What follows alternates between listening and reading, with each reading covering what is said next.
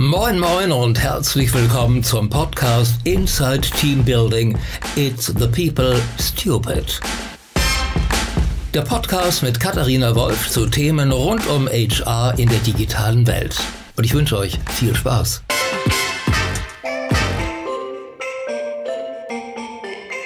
Hallo und herzlich willkommen zu einer weiteren Ausgabe des Podcasts Inside Teambuilding. Mein Name ist Katharina Wolf und ich habe heute das ganz große Vergnügen, ausnahmsweise mal in New York äh, mit meinem nächsten Gesprächspartner zu sitzen und zwar mit einem ganz außergewöhnlichen Gründer, wie ich finde, vor allen Dingen mit einem ganz außergewöhnlichen Unternehmen. Sebastian Raths, ähm, Präsident des Verlages Centennial Media. Ganz herzlich willkommen, lieber Sebastian. Toll, dass du da bist. Hi, freut mich. Bevor es hier aber gleich mit Sebastian Raths ins Interview geht, möchte ich euch meinen ersten Werbepartner heute vorstellen. Wieder mit dabei ist EY, lang ausgesprochen Ernst Young, die bisher nur als eine der Big Four Wirtschaftsprüfungen bekannt waren, aber noch viel mehr können, nämlich im Bereich der digitalen Beratung. Nach dem Aufkauf von Adventure, was schon ein echter Clou am Markt war, gibt es nun auch eine neue Einheit von EY, die sich um das ganze Thema Digital Acceleration von mittelständischen Unternehmen kümmert. Und Jan Brauhilker, einer der jüngsten Partner von EY Deutschlands, leitet diese neue Einheit. Es ist ein langjähriger Freund von mir und alle Kunden, die ich bisher zu ihm empfohlen habe, kamen danach nur mit den besten Feedbacks zu mir zurück. Denn, was macht er mit seinem Team anders? Er berät die Unternehmen nicht nur sehr intensiv, sondern entwickelt auch erstmal MVPs mit ihnen, sogenannte Minimal Viable Products, die es den Unternehmen ermöglichen, ihre Produkte am Markt erstmal zu testen, bevor sie ganz ausentwickelt werden. Dabei hilft ihm die ganz besondere Kombination seines Teams aus Data Scientist und erfahrenen Prozessberatern, die einen besonders flexiblen Projektansatz im Sinne des, des Lean Startup Gedankens haben. Falls ihr jetzt Lust habt, nicht nur euch als Mittelständler von EY und Jan Brauhölker beraten zu lassen, sondern in diesem Erfolgsteam mitzuarbeiten, dann kann ich nur sagen, er ist noch auf der Suche nach Data Scientist und Beratern und freut sich auf jede Bewerbung von euch. Ja, Sebastian, du hast äh, schon eine äh, lange Karriere hinter dir. Du bist ähm, eigentlich kommst eigentlich aus Hamburg. Ähm, da kennen wir uns tatsächlich auch über einen gemeinsamen Schulfreund her. Du hast äh, an der Nord Nordakademie studiert, warst dann zwei Jahre bei Axel Springer, ähm, bevor du dann 2007 für den Bauer Verlag hier rüber in die USA gegangen bist nach New York und hier das ähm, USA-Geschäft für Bauer aus und weiter aufgebaut hast. Und äh, vor einem Jahr kam jetzt der ganz spannende Schritt, dass du gegründet hast, einen Verlag. Ähm, das ist ja nicht ganz unmutig tatsächlich äh, in, in den USA einfach mal als Deutscher einen Verlag zu gründen ähm, und auch noch zu einem äh, sehr erfolgreichen Verlag zu machen. Ich glaube, du sagtest, es ist der sechst erfolgreichste Verlag im Einzelhandel. Von daher ähm, äh, stellt sich da natürlich sofort die Frage, äh, was macht ihr Besonderes? Denn jeder würde jetzt vermuten, so wie ich auch, dass ihr äh, was ganz, ganz Innovatives macht äh, und äh, neueste Technik einsetzt äh, und irgendwas, was man in Deutschland noch gar nicht kennt. Dem ist aber gar nicht so. Ihr macht tatsächlich alles offline. Ihr habt noch nicht mal eine Homepage. Von daher ähm, muss ich da sofort die Frage stellen, ähm, was macht ihr äh, besonders oder wie bist du drauf gekommen, mit deinem Mitgründer zusammen einen Offline-Verlag zu gründen? Ja, wir haben uns in der Zeit vertan. Wir äh, dachten, es wären die 70er Jahre und haben im Prinzip einen Verlag gegründet, äh, der ganz gut äh, ins letzte Jahrhundert passt. Äh, und das ist tatsächlich bei Cocktailpartys oder ich war gerade am Samstag bei einem äh, dreijährigen Geburtstag und da war ein anderer Vater und der hat mich auch gefragt, was machst du? Ich habe erzählt, Zeitschriftenverlag. Ah, okay, so Internetseiten. Ich sage, nee, tatsächlich alles auf Papier, kein Internet. Ähm, ja, wie sind wir darauf gekommen? Ähm, mein Mitgründer und ich, äh, wir kommen beide aus der äh, Verlagsbranche, aus der Printverlagsbranche und äh, haben gesehen, dass es gibt im Prinzip sehr wenige Printverlage, die im Internet erfolgreich sind. Und äh, mir ist dann irgendwann über die Jahre aufgefallen, äh, dass das daran li liegt, äh, dass Printverlage, wie gesagt, mit ganz wenigen Ausnahmen, eigentlich gar nicht dafür equipped sind, in, im Internetbereich erfolgreich zu sein. Ähm, nun ist das Internet äh, zweifelsohne die Branche, äh, die den Printverlagen das Leben schwer macht. Äh, aber nur weil das der Fall ist, heißt das ja nicht unbedingt, äh, dass wir in dem Bereich auch äh, in den Wettbewerb treten müssen. Also ich habe neulich eine äh, Keynote-Speech gegeben und mein Satz war, the industry, the industry that disrupts you is not necessarily the industry you're best equipped to succeed in. Und mein, und mein, sehr, sehr gut. Und mein Beispiel war, äh, stell dir vor, es ist frühes äh, 20. Jahrhundert und äh, du baust Kutschen und jetzt äh, erfindet äh, ich glaube Karl Benz, äh, das Auto. Äh, und du hast ja, diese, diese, Reifen gebaut und äh, das war ja alles, alles, aus Holz und Leder und äh, wirklich ein Spitzenunternehmen, das äh, 1A Kutschen herstellt. Warum sollst du jetzt Motoren herstellen? Warum bist du, kannst du der beste Hersteller von Motoren sein? Wäre es nicht besser, wenn du dich jetzt vielleicht auf Möbelstücke auf Möbelherstellung äh, fokussierst. Das heißt, was sollten die Verlage eigentlich machen? Was machen die äh, zum Beispiel deutschen Verlage noch falsch oder auch die amerikanischen? Ah, das ist wirklich für jeden Verlag anders, äh, je nachdem, wo dein Schwerpunkt und wo deine Kompetenzen liegen. Unsere Kompetenzen liegen in der Distribution, im Einzelhandel, im, sagen wir mal, you in der Produktion, das heißt äh, Papier äh, sehr vernünftig einzukaufen, Papierarten auszuwählen, äh, gute Druckverträge zu verhandeln. Das sind so unsere Stärken. Und wo kann das sonst noch hilfreich sein? Im Internet sicherlich nicht und deswegen machen wir nichts im Internet. Ähm, ein Beispiel ist Grußkarten zum Beispiel. Vielleicht sollte Centennial äh, im, in seiner zweiten Phase ein Grußkartenverleger sein. Das ist ein sehr äh, starker Markt, in Amerika irgendwie fünf oder sechs Milliarden Dollar äh, immer noch und, und, sehr stabil, also ganz leicht abfällig, aber äh, fast nicht messbar. Äh, das könnte ein sehr interessanter Markt für uns sein.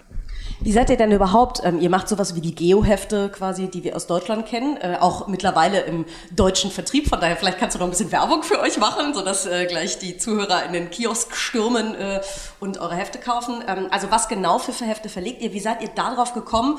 Und auch wie viel Umsatz macht man mit sowas?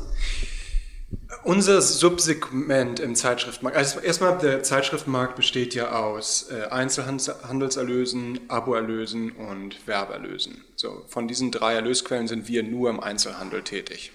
Wir haben also keine Abonnenten, wir haben kein Internet, wir haben keine äh, Anzeigenerlöse. Äh, und innerhalb des Einzelhandelsmarktes sind wir einem, in einem Subsegment, was wir hier die Bookazines nennen. Und wie du schon gesagt hast, das ist so wie die Geo-Specials oder ähm, Zeitkarriere in Deutschland, äh, nur ohne Marke. Wir, wir, besitzen keine Marke, keine Konsumenten. Konsumermarke. Ähm, das sind also alles impulsgetriebene Käufe auf äh, Hefte auf relativ dickem Papier, 100 Seiten, also wirklich ein äh, äh, etwas substanzielleres Produkt, immer zu einem Thema. Das, das können Themen sein, Reise, ähm, Geschichte, Technik, Essen, Rezept, also wirklich äh, durch die Bank weg. Und dieses Segment ist das einzige Segment im Zeitschriftmarkt in den USA, das tatsächlich im Wachstum befindlich ist. Also nicht nur äh, schrumpft langsamer als alles andere, sondern wächst tatsächlich. Und äh, das haben mein äh, Mitgründer Ben und ich äh, in den Daten gesehen und haben gesagt, Mensch, da können wir noch ein neues Unternehmen draus machen, was 100% sich auf dieses Subsegment fokussiert. Und äh, äh, deshalb äh, sind wir auch so schnell im Wachstum befindlich. Genau. Kannst du so ein bisschen Zahlen nennen? Darfst du Zahlen nennen oder sie so zumindest ein bisschen umschreiben? Ja, also der Zeitschriftenmarkt insgesamt, der Einzelhandel, Zeitschriftenmarkt sind rund zwei Milliarden in Amerika. Ähm, äh, und äh, wir sind in dem Segment der sechstgrößte Verlag jetzt. Also da kann man schon relativ, haben wir relativ schnell hohe zweistellige Millionenbeträge in, in Einzelhandelsumsatz erreicht. Wow. Und das äh, bin einen, nochmal ein Jahr ihr jetzt am Markt. Ne? Das ist schon echt ganz schön, ganz schön irre. Du hast ähm, gerade erwähnt, dass du einen Mitgründer hast. Ähm, ich weiß nicht, du wirst wahrscheinlich viele Deutsche äh, lernen ihn gerade kennen, Simon Sinek äh, äh, kennen, mhm. ähm, der ja diesen Golden Circle ähm, äh, ja. erfunden hat, äh, dass man heutzutage Unternehmen anders aufbauen sollte, Marken anders äh, äh, anders äh, kommunizieren sollte, also eher das Why, How, What äh, kommunizieren sollte. Was mir natürlich aus HR-Perspektive immer so ein bisschen fehlt, ist das Who. Ähm, was war denn bei euch beiden äh, zuerst? Das äh, Why, also das, äh, warum ihr äh, so einen Verlag machen wollt oder dass ihr ihn zusammen machen wollt?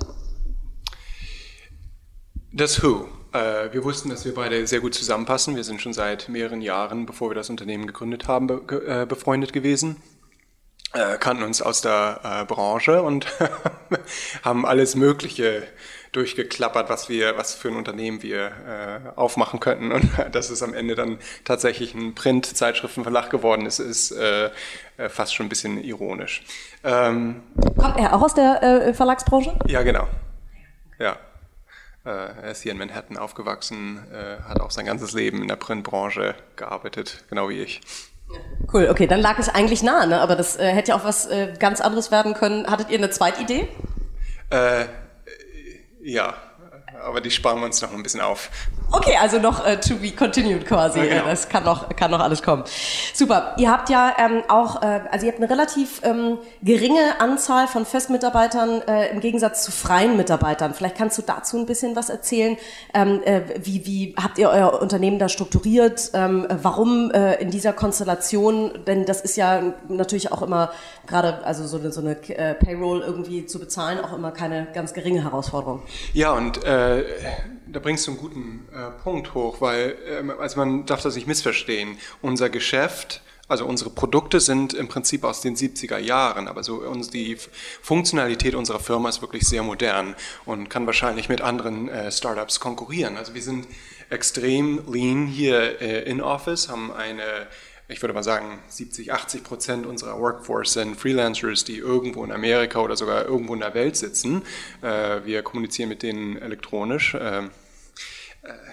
Wir benutzen alle möglichen Tools für Payroll, für, für HR, für, für Accounts Payable, Accounts Receivable, was man sich nur vorstellen kann. Und dadurch haben wir einen extrem geringen Overhead. Also wir haben, Ben und ich haben uns jetzt gerade nach äh, zwölf äh, oder nach 18 Monaten unseren ersten äh, Assistenten äh, ähm, erlaubt. Also Wahnsinn, Wahnsinn. Und ähm, wie stellt ihr sicher, dass die gut zusammenarbeiten? Müssen die überhaupt gut zusammenarbeiten? Oder jetzt als aus Laiensicht ähm, schreibt da jeder seine Story? Oder wie, wie, wie kommuniziert ihr übers ganze Land hinweg oder so? Wie stellt ihr sicher? Oder gibt es regelmäßige Team-Events? Äh, nee, das gibt's nicht. Also wir haben, äh, was wir Kompetenzteams nennen, überall im Land äh, zu gewissen Themen. Also sagen wir mal im äh, Geschichtssegment mit unseren Geschichtsheften. Äh, da haben wir äh, ein paar Teams, fünf Teams, mit denen wir immer wieder zusammenarbeiten und die kennen sich untereinander schon lange. Das ist also ein Kompetenzteam, das ist ein äh, Redakteur, ein Schreiber, ein Designer, ein Fotoredakteur und die kennen sich in der Regel schon seit längerer Zeit und die arbeiten gut miteinander. Und wenn jetzt mal für uns das Geschichtsthema nicht mehr funktioniert, weil die Verkäufe nicht vernünftig sind, dann würden wir halt äh, das Kompetenzteam äh, dann abbestellen und äh, weiß nicht, dann äh, mehr in, in den Bereich Essen investieren. Und so sind wir halt extrem flexibel. Super. Ähm, wie kommt ihr denn auf diese Mitarbeiter? Also du hast gesagt, die kennen sich vielleicht von äh, kennen sich vielleicht vorher, aber habt, äh, du hast mir erzählt, Mitarbeiter, die von den tollsten Verlagen aus den ganzen USA kommen. Äh, warum kommen die zu so einem kleinen Startup wie euch am Anfang? Ja, also es ist eine Mischung aus 2018 und 1970 wieder. Äh, also wir äh, schauen uns bei LinkedIn an oder wir, wir gucken in die Kom Konkurrenzzeitschriften, wer denn so in der Vergangenheit wo gearbeitet hat. Und dann setzen wir uns tatsächlich in den Flieger und, und wildern dann in den Städten so ein bisschen. Also nicht unbedingt Leute, die noch bei Konkurrenzunternehmen arbeiten, aber einfach so in diesem äh, Dunstkreis versuchen wir dann, uns die Leute anzuheuern. Also das heißt, ihr handelt richtig, ihr fliegt hin und, und guckt euch die aus, verabredet euch mit denen und äh, versucht die dann äh, zu euch zu bringen. Also eigentlich wie, wie wir Headhunter arbeiten, nur dass ihr es komplett selbst macht. Ja, genau. Sehr lustig, weil das ähm, machen sehr wenige Firmen, glaube ich, in Deutschland äh, aktuell schon. Also gerade wenn ich mir angucke, dass sehr viele Konzerne nun ganz große Digital-Units aufbauen müssen, die könnten sich äh, mit Sicherheit auch selber viele Leute ausgucken. Das äh, passiert in Deutschland relativ wenig. Worauf, ähm, worauf achtet ihr denn? Wie überprüft ihr denn, dass die, ähm, also du sagst, ihr guckt bei LinkedIn rein oder so, aber wenn ihr, in Deutschland ist es ja so ganz üblich, dass man sich Zeugnisse anguckt oder auf Noten guckt oder so. Was ist euch wichtig, wenn ihr Mitarbeiter auswählt? Äh wir setzen sehr stark auf Kultur. Also unser erste, unsere erste Hürde ist, wie wir sagen, uh, don't be an asshole. Uh, das ist uns ganz wichtig, weil uh, selbst mit, mit dieser Regel haben wir ab und zu daneben gegriffen und sehen halt, wie schwierig das ist, wie viel zusätzliche Zeit es beansprucht, mit Leuten zusammenzuarbeiten, die eigentlich nicht mit anderen Leuten zusammenarbeiten wollen. Also ist für uns ganz wichtig. Und dann danach geht es wirklich äh, ganz strikt um, äh, um die Historie. Also was haben die bisher rausgegeben? Sind, ist die Qualität vernünftig? Wir lesen deren Material, wir schauen uns die Seiten an, was die bisher so produziert haben. Und wenn das vernünftig ist, dann, äh, dann ist das auch für uns gut. Ähm, du sagst, die Kultur ist euch ganz wichtig. Was, was prägt euch als Unternehmen denn? Was, was macht eure Kultur aus? Was für Menschen arbeiten auch gerne für euch oder fühlen sich in eurer Kultur wohl? Also Du hattest vorher gefragt, wie kommt denn das, dass Leute sich bei so einem No-Name-Unternehmen wie Centennial äh, einstellen lassen? Und äh, das haben wir uns natürlich auch gefragt, aber das äh, funktioniert erstaunlich gut, weil wir uns sehr stark... Äh, das hat wieder mit dem Fokus zu tun. Wir sind 100% Print, 100% Einzelhandel. Ähm, aus unseren vergangenen Jobs, also Bens voriger Job, mein voriger Job, aber auch aus anderen äh, Verlagsunternehmen hier in der Stadt, äh, ist ganz deutlich zu sehen, äh, Leute, die sowohl am Print als auch Online arbeiten müssen, haben immer einen Schwerpunkt und das andere ist immer, weil sie es müssen, nicht weil sie es wollen. Ähm, die Leute, die hier arbeiten, lieben in Print zu arbeiten. Das ist deren Leidenschaft. Sie brauchen keine Banners zu designen, die brauchen keine Blog-Einträge zu schreiben, die in 30 Minuten hochgehen ins, ins Internet. Äh, also es hat schon was für sich, so einen sehr starken Fokus zu haben. Und das, die Leute wissen das, wenn sie hier anheuern. Okay, das ist das, ähm, äh, das Thema quasi, was, was sie treibt, aber ihr wollt ja wirklich die Besten der Besten. Von daher ähm, man, wenn man aus Deutschland kommt, hat man ja immer das Horrorszenario ähm, Hire-and-Fire-Mentalität. Was bietet ihr denn euren Mitarbeitern hier, außer dass, glaube ich, wenn man festangestellt ist, man automatisch eine Health Insurance hat? Na, das weiß ja jeder, dass hier Hire-and-Fire ist. Das ist ja auch eine, äh, also meines Erachtens zumindest, eine ganz starke Qualität des amerikanischen Arbeitswesens. Äh, denn wenn wir jemanden einstellen das funktioniert nicht, dann ist das auch okay. Und das wissen die Mitarbeiter auch. Und die kriegen dann auch woanders wieder einen Job, weil der nächste Arbeitgeber ja auch sagt, ich kann es ja mal ausprobieren. Ist ja kein Risiko. Risiko dabei. Das ist natürlich so ein bisschen eine Glaubensfrage, also ich oute mich jetzt hier ein bisschen in meiner politischen äh, Haltung. Ähm, das deutsche System hat sicherlich auch was für sich, aber äh, ist, glaube ich, ein bisschen eine Haltungs- und Geschmacksfrage. Aber äh, das stimmt schon, Health Insurance, also wir, wir bieten alles, was die anderen Unternehmen auch äh, bieten. Und muss man sagen, ähm wir sitzen hier in einem ganz tollen Büro ähm, downtown äh, mit äh, Blick äh, in Richtung Empire State Building. Ähm, ihr habt wahnsinnig tolle Kunst an den an den äh, Wänden hängen, also von daher so ein bisschen Büro und so, wahrscheinlich aber auch so die die, die Klassiker, ne? Aber so also tatsächlich sowas wie Team Events oder so sowas äh, in Deutschland versucht ja jeder im War for Talent tatsächlich irgendwie die Leute möglichst zu binden, äh, Arbeitszeiten, Homeoffice anzubieten und mhm. so. Ähm, sind, sind das so Dinge, die irgendwie eine besondere Relevanz für euch haben? Oh ja, auf jeden Fall. Also wir, wir haben äh, schon ein paar Team-Events gemacht, Bowling und äh, was haben wir denn sonst noch so gemacht? Erinnere ich jetzt gerade nicht. Ähm, aber was viel wichtiger ist natürlich, ist der Alltag. Und äh, im Alltag äh, ist uns, liegt uns am Herzen, dass äh, jedem Mitarbeiter im Prinzip sehr viel Vertrauen geschenkt wird. Also wir haben keine Urlaubsregelung. Äh, du kannst einen Tag Urlaub im Jahr nehmen oder 30. Ähm, also wow, weil das, also das in den USA, normalerweise habe ich mir sagen lassen, eigentlich immer irgendwie 20 Tage oder so, aber viel weniger auf jeden Fall als in Deutschland. Ja, 20 Tage ist sehr großzügig. Also normalerweise, wenn man anfängt im Job, äh, sind es 10 Arbeitstage wow. pro Jahr, also zwei Wochen. Wenn man dann ein paar Jahre dabei ist, dann geht es auf drei Wochen hoch, vielleicht irgendwann mal auf vier Wochen nach 15, 20 Jahren Zugehörigkeit.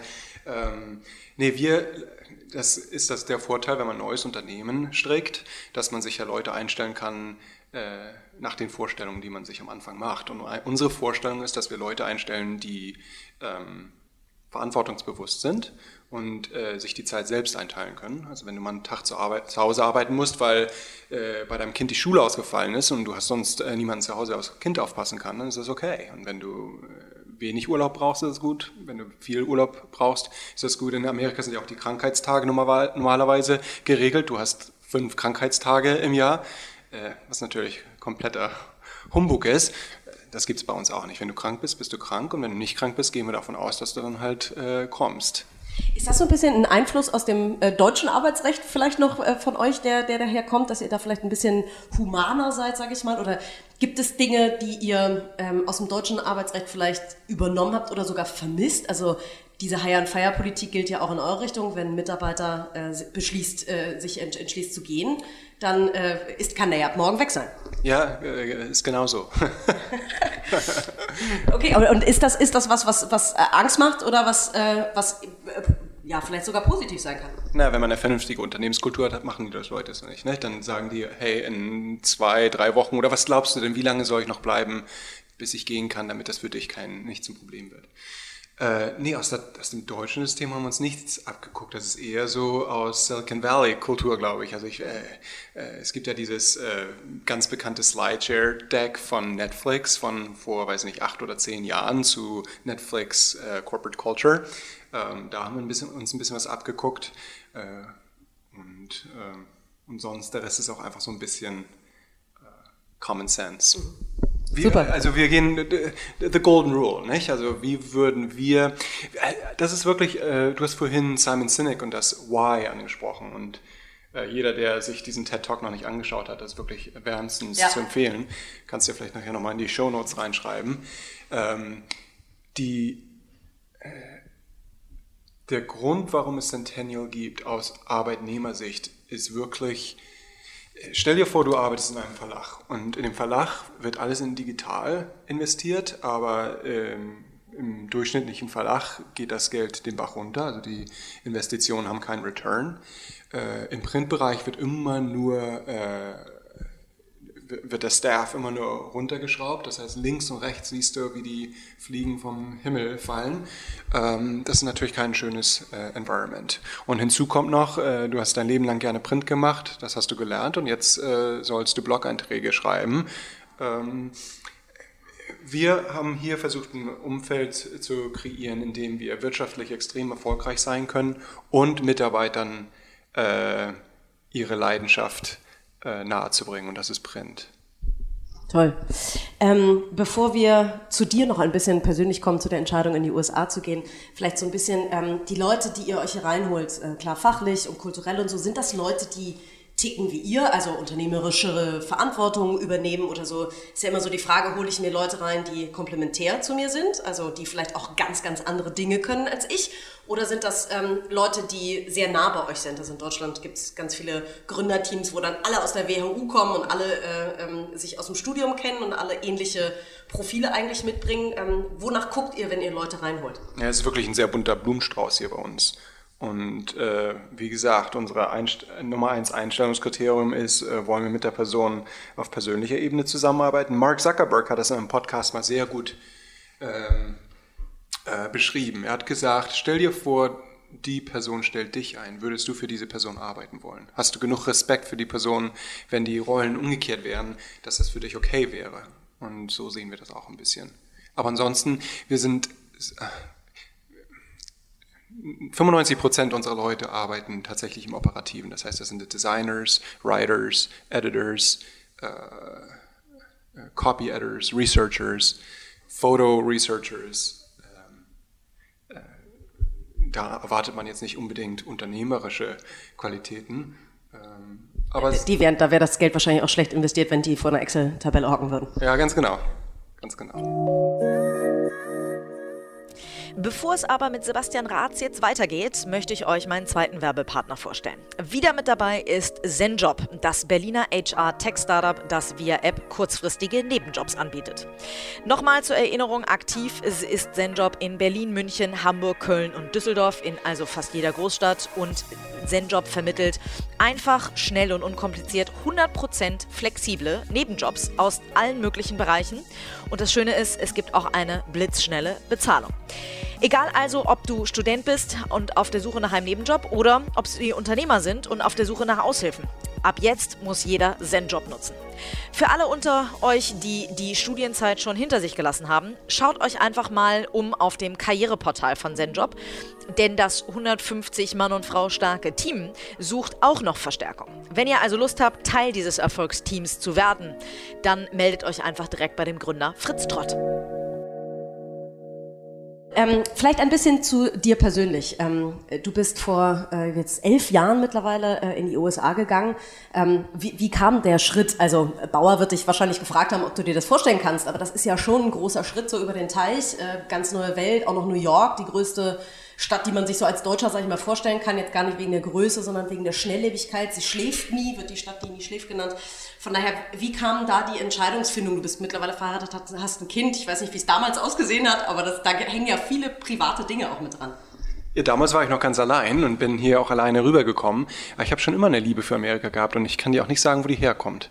Habe ich ke keine Ahnung, aber als die Gelegenheit, man sagt ja, Glück ist die Kombination aus Gelegenheit und Vorbereitung.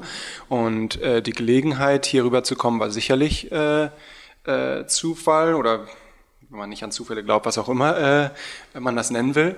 Äh, aber die Vorbereitung war auf jeden Fall da. Also ich habe äh, seit meiner Gymnasialzeit irgendwie schon immer gedacht, Mensch, nach Amerika zu ziehen, das wäre es mal. Keine Ahnung warum.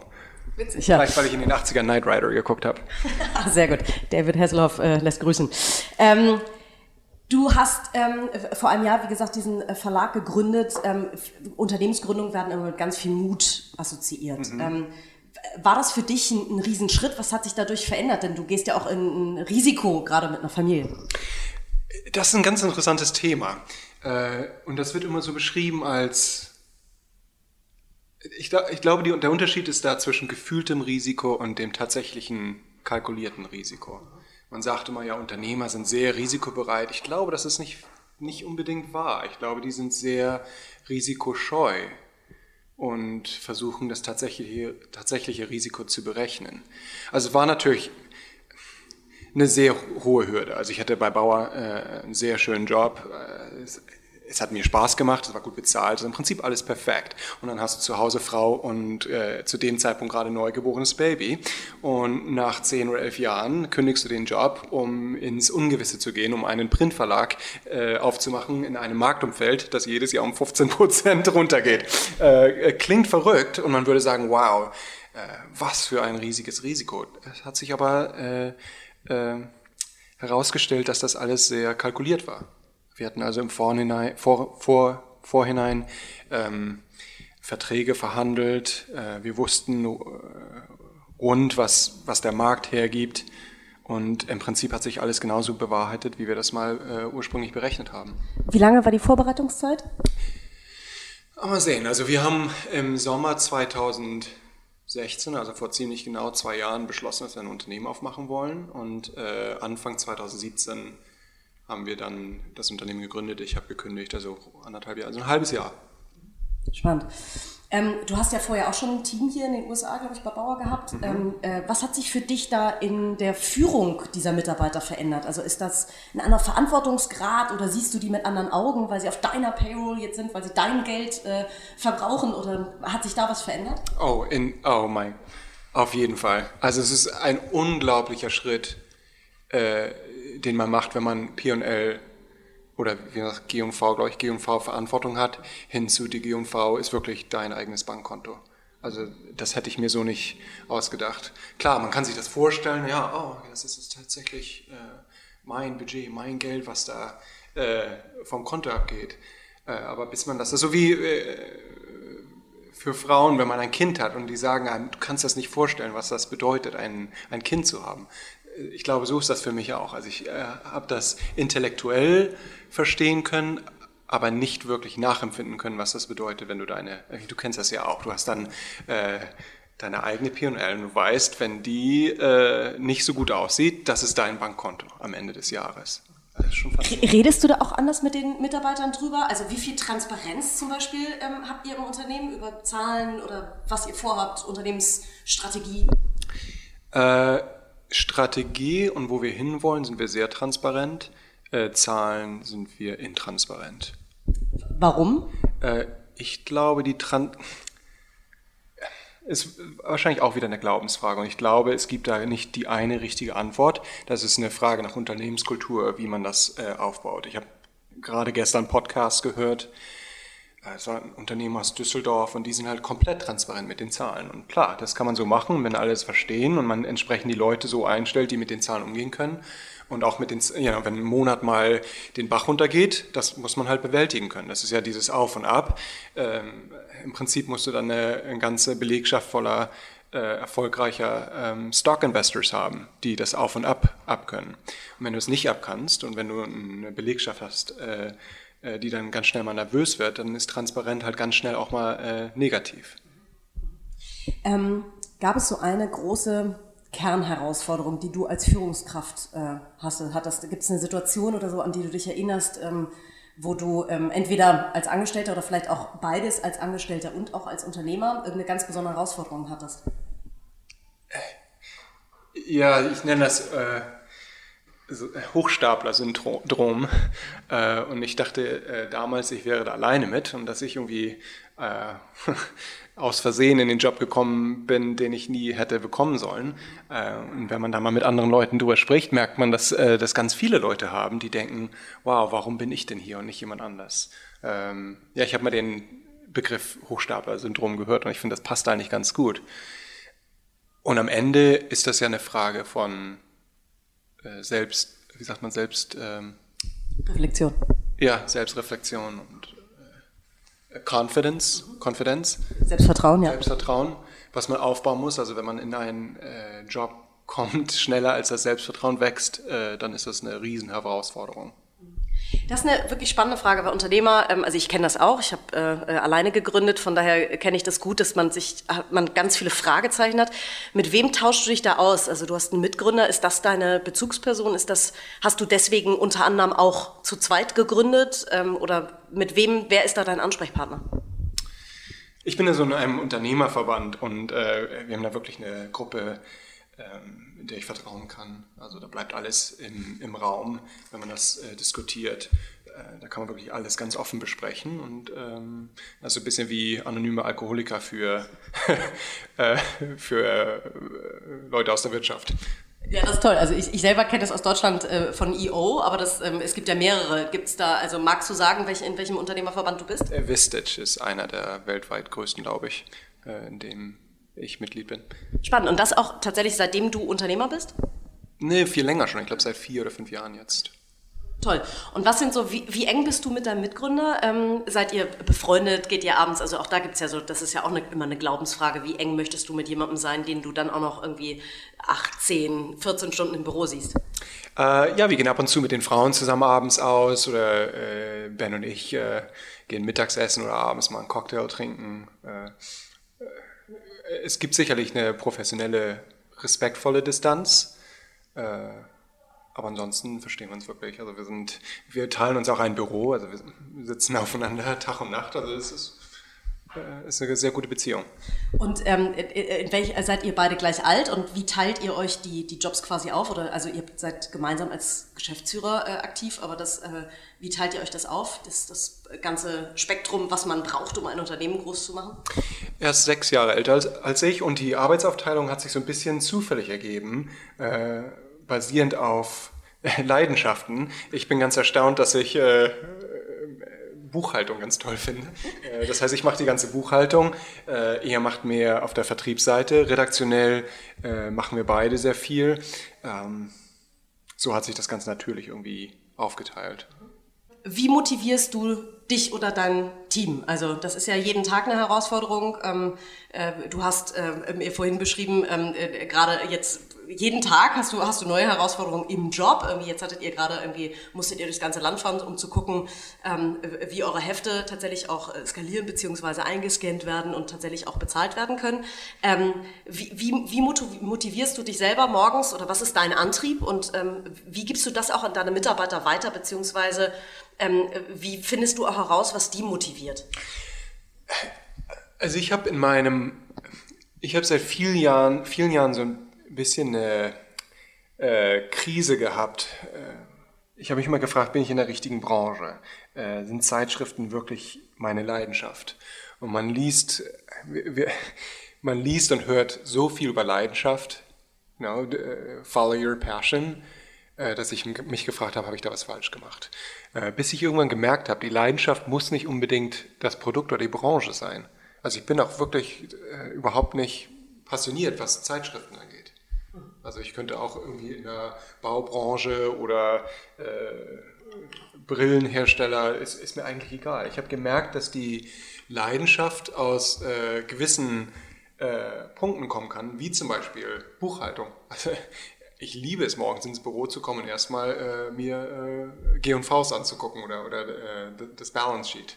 Mhm. Ja, ähm, ich glaube, das ist auch für jeden, der heutzutage in einem Job arbeitet und sich fragt, Mensch, ich arbeite hier bei einem Reifenhersteller, aber ich fahre gar nicht mal gerne Auto, ich fahre viel lieber Fahrrad.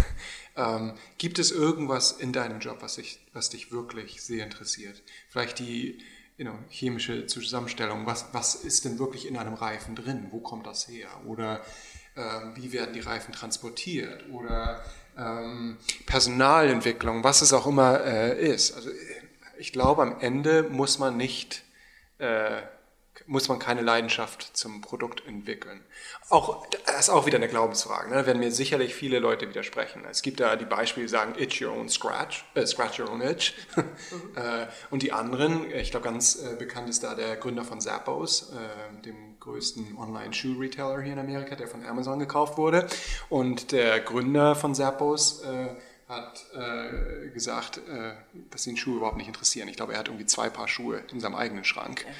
er war halt sehr passioniert, was äh, Kundenbetreuung anging. Und er wollte das kundenfreundlichste Unternehmen der Welt aufbauen. Und okay, es waren halt Schuhe, aber hätten auch äh, Brillengestelle sein können. Das ist ein ganz spannendes Thema, das Thema äh, Kundenfokussierung. Ähm, vielleicht kannst du da mal beschreiben, wie, wie also ihr seid nun im, im Einzelhandel, von daher, äh, ihr seid darauf angewiesen, dass euer Heft tatsächlich von dem Konsumenten auch in die Hand genommen und gekauft wird. Wie, wie seid ihr da rangegangen? Denn äh, in Deutschland habe ich das Gefühl, dass ganz viele Konzerne ähm, überhaupt leider total aus dem Blickwinkel verloren haben, dass sie im Endeffekt ein, ein, ein Produkt für einen Konsumenten produzieren und nicht ähm, aus ihrer Warte heraus das Beste machen sollten. Wie seid ihr da rangegangen? Mensch, du stellst echt gute Fragen. ähm, ich glaube, die erste Frage ist erstmal herauszufinden, wer dein Kunde ist. Und da sind wir äh, ganz anders gelagert als jeder andere Verlag. Äh, wahrscheinlich in der Welt. Inwiefern? Ähm, die meisten Verlage, genau wie du es gerade gesagt hast, äh, denken über die Leser, die Käufer nach. Das sind die äh, Kunden. Für uns, wir sehen uns als B2B-Unternehmen und unsere Kunden sind die Grossisten und Einzelhändler. Und wir erstellen für die, und das, das ist ja die äh, äh Beziehung, die wir haben, die äh, Billing Relationship. Wir stellen für die Produkte her, die, die, die, die höchsten Return on Investment für unsere Einzelhändler und Grossisten abwerfen. Klar, wir müssen an die Leser auch denken, denn wenn, äh, wenn Walmart was ins Regal stellt, was die deren Kunden nicht kaufen, dann haben wir Walmart nicht geholfen. Aber wir denken über Walmart nach und über Kroger und über unsere Grossisten und über unseren Nationalvertrieb, bevor wir an die Leser denken. Und wenn, wenn es Walmart gut geht mit unserem Produkt, dann bedeutet das in der Konsequenz, dass deren Shoppers unsere Produkte kaufen. Spannend. Ähm, vielleicht noch äh, ein bisschen der, der Switch ähm, Amerika-Deutschland, denn äh, das kannst du ja nun wirklich gut äh, ähm, beurteilen. Ähm, was sind so, äh, gibt es so ja, Missverständnisse, ähm, die, die, du, wo, wo, du sagen würdest, wir Deutschen denken da falsch über Amerika oder Amerika denkt falsch über Deutschland oder also Arbeitsrecht ist da ja nur äh, eine ganz kleine Sache, wo sich ganz viele Dinge unterscheiden, aber gibt es so, gerade in der Kultur, was wäre jetzt, wenn jemand aus Deutschland bei dir hier anfangen würde? Was würdest du dem mitgeben? Ähm, was läuft bei euch vielleicht anders im High and Fire und so? Also gib uns mal mit, ähm, wie, wie, läuft das, wie ist das so in einem, in einem amerikanischen Unternehmen zu arbeiten für jemanden? Ich glaube, die Unterschiede sind geringer, als man das denkt. Mhm. Äh, wenn wir jetzt die sprachliche Barriere beiseite nehmen, denkt der Deutsche über den amerikanischen äh, Arbeitsmarkt wahrscheinlich äh, etwas zynisch. Mhm. Jeder wird ständig ganz kalt gefeuert. Es gibt keine, äh, ist alles herzlos äh, und man hat ähm, keine Sozialversicherung. Also so schlimm ist das alles nicht. Und äh, der deutsche Markt ist wahrscheinlich auch nicht ganz so rigide, wie man das von oder sozialistisch, wie man das hier aus, aus amerikanischer Sicht äh, sehen würde. Mhm. Ähm, und was die Kultur angeht, die ist wirklich von Unternehmen zu Unternehmen unterschiedlich. Also du kannst hier in Unternehmen arbeiten, die wie eine Behörde sind. Also äh, auch eine Common Misperception über Amerika. Amerika äh, äh, hat sehr große, sehr langsam arbeitende Behörden. Das ganz genau wie in Deutschland. Ähm, oder du arbeitest halt in einem Unternehmen wie, naja, um mal wieder die äh, Beispiele Netflix und Google zu nennen, äh, die halt sehr mitarbeiterfreundlich sind, sehr forward-looking. Und das gibt es in Deutschland ja auch. Und aber die Behörden arbeiten hier auch so langsam. Das ist ja etwas, was äh, mich jetzt erstaunt. Ähm, als wir uns das erste Mal getroffen haben, äh, konntest du deinen Starbucks schon ähm, äh, aus deinem Büro bestellen und ihn dann direkt abholen. Das äh, finde ich ganz toll. Das, also habe ich zumindest in Deutschland noch nicht gesehen, dass, dass das ja, geht. Die Vorteile der Privatwirtschaft, ne? Ja, genau. Also von daher, ähm, äh, also wie ist das auch ein Unternehmen zu gründen? Da kannst du vielleicht auch nochmal Einblicke geben. was muss man hier in, in, Deutschland? Muss man zum Amt und ein Gewerbe anmelden und so? Wie ist das hier? Fängst du einfach Tag Tag null und du fängst einfach an? Oder was gibt es für Hürden? Nee, das hier genauso. Okay, also äh, komplett gleich quasi äh, vergleichbar mit Deutschland. Na, ich habe es ja in Deutschland noch nie gemacht. Aber äh, ein Gewerbe mussten wir anmelden, eine Steuernummer beantragen, ähm, wir mussten Büro, Büroräume aufmachen. Ja. Ich glaube, im Prinzip ist da, äh, wie gesagt, ich, ich habe den Vergleich überhaupt ja. nicht. Okay, aber klingt, klingt relativ gleich. Ja. ja. Ähm, du hast das Thema Sprache, ähm, äh, ange, also die Sprachbarriere, wenn, wenn, wenn die da ist. Nun ist Amerika, äh, Amerika ein, ein wahnsinnig internationales Land. Klar, Englisch ist die Weltsprache. Wie wichtig ist denn äh, das Thema Sprache noch im, im Job? Also für euch, klar, eure Texter sollten wahrscheinlich sehr, sehr native sein, aber ähm, so wenn man durch New York geht, hat man das Gefühl, dass eigentlich die wenigsten klassisch, also bei fast jedem hört man einen Akzent, so rum gesagt. Von daher, was, wie international ist euer Team? Und ähm, äh, was würdest du sagen, wie international insgesamt so ist, ist, äh, ist Amerika? Wie viel äh, hat man noch mit wirklichen Amerikanern zu tun und wie viel ist ähm, Weltbevölkerung? Na, bei uns im Team sind es alles Amerikaner außer einer Australierin. Mhm. Ähm, und New York ist natürlich auch mal so ein bisschen ein verzerrtes Bild. Mhm. Äh, also viele Besucher kommen nach New York und sagen, ich war in Amerika. Aber selbst für uns, äh, die wir hier wohnen, müssen wir uns immer wieder erinnern, das sind auch nicht unsere, unsere Leser, das sind nicht äh, unsere Kunden. Ähm, also New York ist nicht Amerika. Äh, mhm. Und wenn man mal raus aufs Land fährt, ähm, dann sieht das Bild schon wieder ganz anders aus. Super. Ähm, eine letzte Frage, die ich ähm, jedem meiner Talkgäste äh, stelle, ist eine Frage, die ähm, immer jeder ein bisschen schwer zu beantworten findet, weil man sich ja immer so ungern selber lobt. Aber was glaubst du, was ist dein Erfolgsrezept? Was macht dich erfolgreich? Gibt es so Rituale? Wann stehst du morgens auf oder so? Wenn jetzt ein junger äh, Manager äh, bei Axel Springer oder Gruner und Jahr oder so diesen Podcast hört, was würdest du ähm, sagen, was macht dich erfolgreich und was kannst du vielleicht auch mitgeben, was erfolgreich machen kann? Ich glaube, das ist die Erkenntnis, dass es keine einzelne Antwort auf diese Frage gibt. Ich habe nach der Antwort auf diese Frage lange gesucht und ich bin zu dem Ergebnis gekommen, es gibt hunderte Antworten, auf diese Frage. Äh, ich habe tatsächlich eine Liste äh, auf meinem, äh, auf meinem Computer, wo ich immer wieder, wenn ich irgendwie eine Lebensweisheit für mich rausfinde, wo ich die notiere. Und das ist eine Liste, die ich mir immer wieder anschaue. Was steht da so drauf? Also die, die, alles Mögliche. Also das äh, Ask Why before you ask what and how von Simon Sinek. Und, ähm, äh, ich habe neulich eine Studie gelesen von, von Deloitte, äh, dem Wirtschaftsprüfungsunternehmen, die nennt sich The Three Rules. Und im Prinzip haben die herausgefunden, die haben sich mal jahrzehntelang Unternehmensberichte angeschaut und wollten herausfinden, gibt es irgendeine Regel, äh, nach äh, der Unternehmen, die langfristig erfolgreich sind, äh, wie die anders operieren als Unternehmen, die irgendwann von der Bildfläche verschwinden. Und die haben drei Regeln herausgefunden. Ähm, Regel Nummer eins ist Better before cheaper. Regel Nummer zwei ist Revenue before cost. Und die Regel Nummer drei war, es gibt keine anderen Regeln.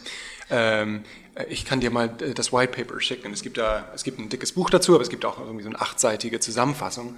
Äh, das hat mich sehr beeinflusst. Das ist auf meiner Liste der Lebensweisheiten drauf. Ähm, ach, ganze Reihe Dinge. Und wenn man es mal zusammenfasst, ist wirklich lebenslanges Lernen, dass man nie aufhört, wie ein Schwamm durchs Leben zu gehen und lernen, lernen, lernen, fragen, fragen, fragen. Und anscheinend auch ganz viel lesen, ne? Also Lernen äh, ist äh, Anlesen auch für dich. Also du hast ganz viele äh, Beispiele jetzt genannt, was, was du so liest. Ähm, wie viel Zeit verbringst du damit tatsächlich, dich selber weiterzubilden? Wahrscheinlich drei Stunden pro Tag. Wow. Also es sind abends im Bett, morgens im Bus, äh, mittags, wenn ich hier durch die Stadt mit zum Mittagessen gehe, dann schalte ich einen Podcast an. Also im Prinzip jede Minute, äh, die, ich, die ich frei habe. Also viel Zeit zum Abschalten äh, brauche ich offensichtlich nicht. Und da eine Frage ähm, äh, tatsächlich äh, ist mir noch durchgerutscht und zwar bei dem Thema Lernen. Du hast auch so ein ganz tolles Leadership-Programm an der Stanford University gemacht. Ähm, das ist ja was, glaube ich, was die wenigsten Deutschen äh, oder wo die wenigsten Deutschen eine Chance zu haben. Was äh, diese Uni ist weltbekannt. Ähm, was war, waren so deine größten Lesson learned, Takeaways? Ähm, was hast du da besonders mitgenommen und warum hast du dich auch dafür entschieden, das zu machen? Ein Drittel des Programms ist zum Thema Storytelling. Und als ich das gesehen habe, und das war nachdem ich dafür bezahlt habe, habe ich gedacht, oh Gott, oh, alles Fluff. Äh, da habe ich mir schön mein Geld zum ja. Fenster rausgeworfen. Sehr gut. Bis ich gemerkt habe, wow, die, die äh, von der Stanford äh, sind wahrscheinlich ein bisschen äh, weiter als, als ich im Gedankengut. Ähm, die, die Wichtigkeit des Storytellings, also das kann man kaum übertreiben, wie wichtig Storytelling ist. Denn wir haben jetzt äh, schon viel über Kultur gesprochen. Kultur ist im Moment in aller Munde. Aber was ist Kultur eigentlich? Und Stanford definiert Unternehmenskultur als the stories that we tell each other about ourselves. Und was, äh, wo kommen denn diese Stories her? Das heißt, diese Stories müssen geformt werden. Und wenn die Stories nicht geformt werden, dann ist es alles nur Gossip. Ähm, das heißt, eine einheitliche Unternehmensstory zu haben, eine Konsumenten- oder Kundenstory zu haben, eine Leadership-Story zu haben, äh, eine Innovation Story zu haben, ähm, ist wirklich extrem wichtig. Und in dem Programm ist mir aufgefallen, äh, ich glaube, das ist auch der Grund, warum Religion nach tausenden von Jahren in der Welt immer noch so eine Relevanz hat.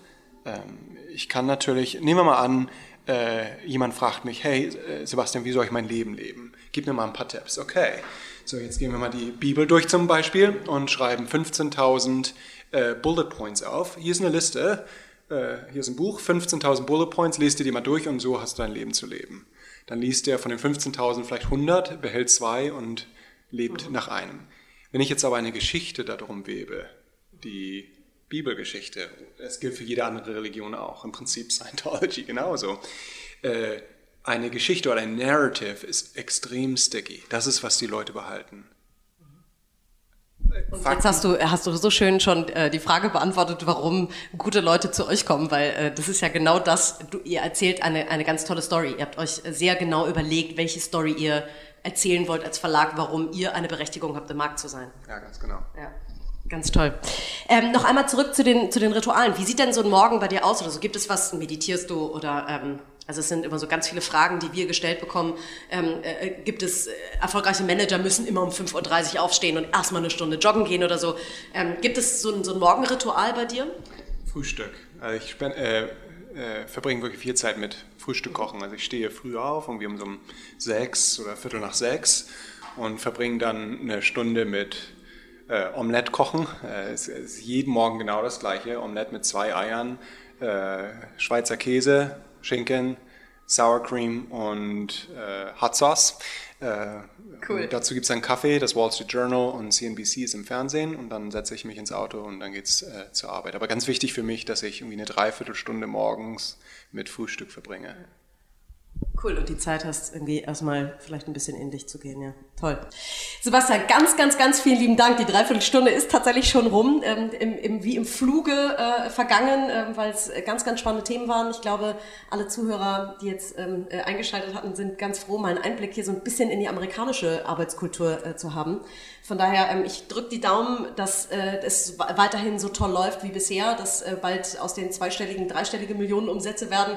Und ähm, an alle Hörer nochmal, äh, wenn ihr demnächst in einen Kiosk geht und äh, mal so richtig ein bisschen Deep Dive bei einem Thema haben wollt, dann ist Centennial Media auf jeden Fall, die sind, glaube ich, immer. Wie, wie findet man euch? Am, am Buchcover steht euer Name dran, ne? Ja, irgendwo unten links oder am, am Buchrücken steht Centennial drauf, ja. Ja, sehr gut. Also demnächst nicht nur Geo kaufen, sondern auch Centennial Media. Vielen, vielen lieben Dank, Sebastian, für deine Zeit und äh, für die ganz tollen Insights. Prima, danke, hat mich gefreut.